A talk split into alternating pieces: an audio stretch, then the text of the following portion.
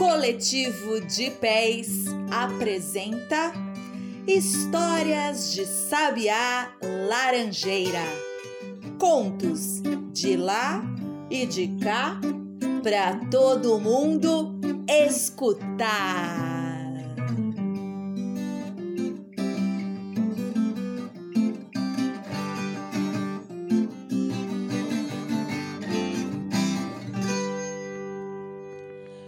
Essa é uma história da tradição oral africana, uma versão que me chegou, recontada por Ana Maria Machado e que eu reconto aqui para vocês escutarem. A filha do Sol e da Lua. Era uma vez, lá na África, um reino que tinha um dos mais belos príncipes que já existiram no mundo. Alto e de porte elegante. Era o melhor caçador, o mais forte lutador e o mais veloz corredor a atravessar as savanas. Chamava-se Kiatumba.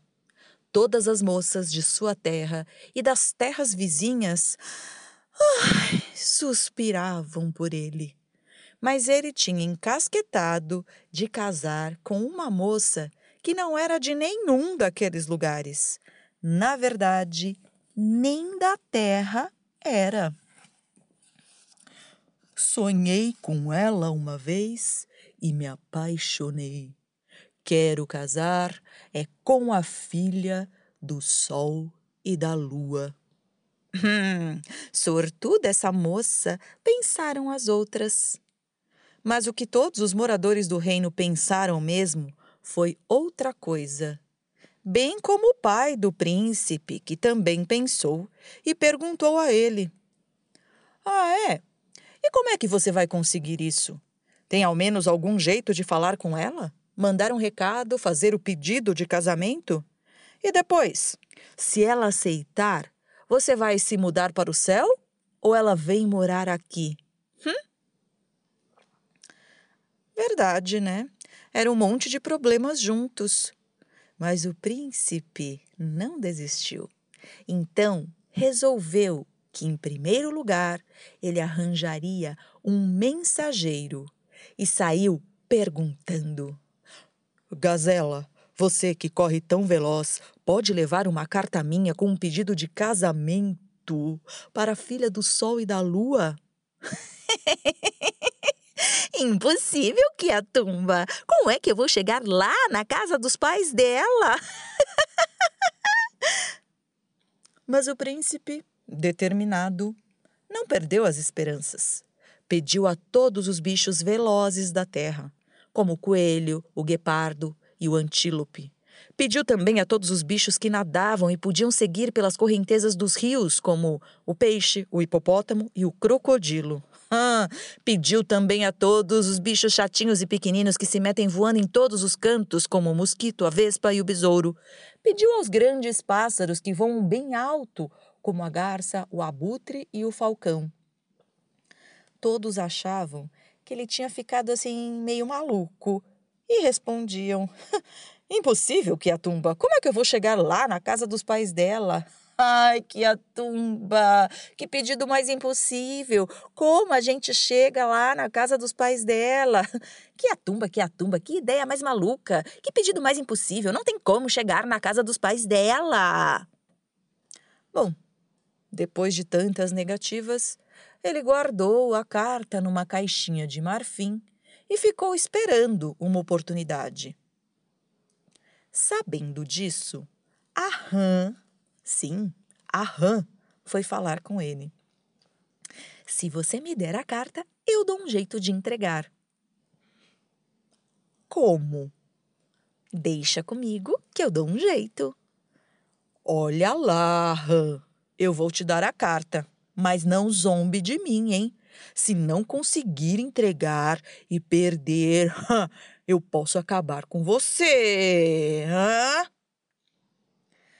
A rã sabia que o Sol e a Lua eram assim muito poderosos e tinham mulheres que vinham à terra buscar água fresquinha nas fontes.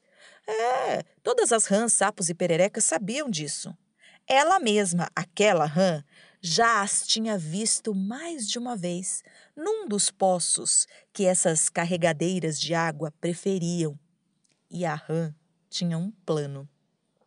Daquele dia em diante, passou a ir para junto desse poço preferido aí, com a caixinha de marfim onde a carta estava guardada. Nem precisou esperar muito. Daí a poucos dias, as mulheres chegaram mais uma vez. E rapidamente a rã pulou no poço com a caixa. E quando os cântaros de argila foram baixados, ela se meteu em um deles. Puft! Assim, acabou sendo levada para o céu. Ao chegar ao Palácio do Sol, saltou para fora do cântaro, abriu a caixinha, tirou a carta de dentro, deixou bem à vista e foi se esconder num cantinho. Quando o sol entrou, imediatamente viu aquele envelope endereçado a ele. Abriu-o, tirou de dentro do papel e leu. Senhor Sol e Senhora Lua, eu me chamo Kiatumba e vivo na terra. Quero me casar com a filha do Sol e da Lua. Venho lhes pedir seu consentimento. Como esta carta chegou aqui? gritou o Sol. Ninguém sabia dizer. Então o Sol resolveu que também não ia falar com ninguém sobre aquilo. Guardou a carta pronto. Fez de conta que não existia nenhuma respostinha. Daí alguns dias, a água estava acabando e as mulheres voltariam novamente à terra para ir até as fontes. A rã se meteu num cântaro vazio e foi com elas. Quando chegaram ao poço, ela saltou para fora, quando as carregadoras de água estavam distraídas, e se escondeu atrás de uma pedra. Depois que as moças foram embora, saltitou até a cabana de Quiatumba, lá na aldeia. Assim que o príncipe a viu, foi logo perguntando: Trouxe uma resposta para mim? Ou veio receber uma surra? nem uma coisa nem outra. Vim só dizer que fiz minha parte. Entreguei a carta a quem devia, mas ele não respondeu. Que a tumba não gostou. Olhou firme para ela, com uma cara bem zangada, mas o bichinho encarou firme o que a tumba e ele achou que a rã estava dizendo a verdade. Resolveu acreditar. Então eu vou escrever de novo. E escreveu. Senhor Sol e Senhora Lua, já lhes escrevi pedindo a mão de sua filha. Escrevo de novo para repetir o pedido. Prometo fazê-la muito feliz, com todo respeito que a tumba. Tudo aconteceu como antes. A rã pegou a carta, esperou alguns dias junto ao poço, até as mulheres do sol chegarem outra vez, tornou a se esconder no cântaro de uma delas e foi novamente ao céu. Chegando lá, tornou a deixar o envelope bem à vista em cima da mesa e foi se esconder. De seu cantinho, viu quando o sol leu a carta e perguntou às mulheres que tinha trazido: Quem? Quem trouxe essa carta? Ah, não fomos nós, não, responderam elas. Curioso, e vendo que não conseguia descobrir, o sol resolveu responder diretamente. Talvez assim decifrasse o mistério. Escreveu para que a tumba e deixou a carta em cima da mesa. Quando a sala ficou vazia, a rã saiu do esconderijo, pegou o papel dobrado, guardou na caixinha de marfim e ficou esperando o dia de voltar à terra. Ao chegar lá embaixo, foi logo levar a resposta ao príncipe, que ficou muito, mas muito feliz. Que bom que você estava dizendo a verdade. E que bom que eu confiei em você, ranzinha fofa. Abriu a folha dobrada e leu. Que a tumba. Você que me escreve quer casar com minha filha, pode ter meu consentimento. Mas antes precisa vir até aqui trazer pessoalmente seu presente para o sogro, como todo bom noivo deve fazer. E era exatamente isso que os costumes mandavam naquela época: que o noivo acertasse com os pais da noiva um preço, geralmente em cabras, sacos de inhames, tecidos ou outros bem preciosos. Mas essa visita não ia ser possível, né? é meio óbvio.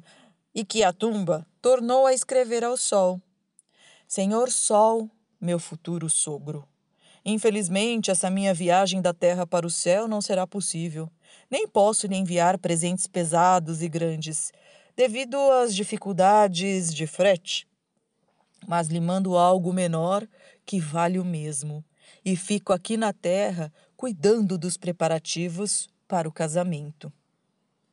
O presente era um saco com 40 moedas de cobre. Mais uma vez, pelo mesmo sistema, a Han levou a carta e o presente. O sol ficou todo satisfeito, mostrou a lua, falou com a filha. Todos concordaram que aquele noivo parecia interessante, valia a pena aceitar. Agora, só faltava marcar a data do casamento. Ah, e o mais importante, descobrir um jeito para que a filha do Sol e da Lua pudesse ir até a Terra. Para isso, iam ser necessários os poderes dos pais dela. Mas eles nem pensaram nisso de imediato. Então a Ram teve uma ideia sempre pelo mesmo sistema de carona nos cântaros da fonte, levou até o céu umas folhas de uma planta dormideira.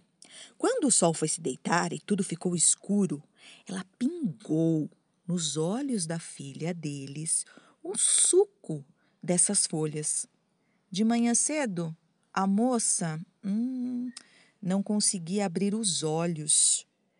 Ficaram todos aflitos, sem saber o que fazer, achando que a filha tinha ficado cega, e mandaram consultar o curandeiro lá do céu. E isso não é cegueira, não. É um encantamento. Vocês precisam enviar a moça até a terra o mais rápido possível para ela não morrer. De preferência, ainda hoje. Escondida no seu canto, a rã ouvia tudo. Como as mulheres dos potes de água estavam saindo justamente naquela hora, a rãzinha aproveitou para se esconder no cântaro de argila e, ó, voltou com elas para a terra, onde se apressou a dar a boa notícia aqui à tumba. Hoje mesmo sua noiva vem. Hoje mesmo sua noiva vem. Como? Como? Como?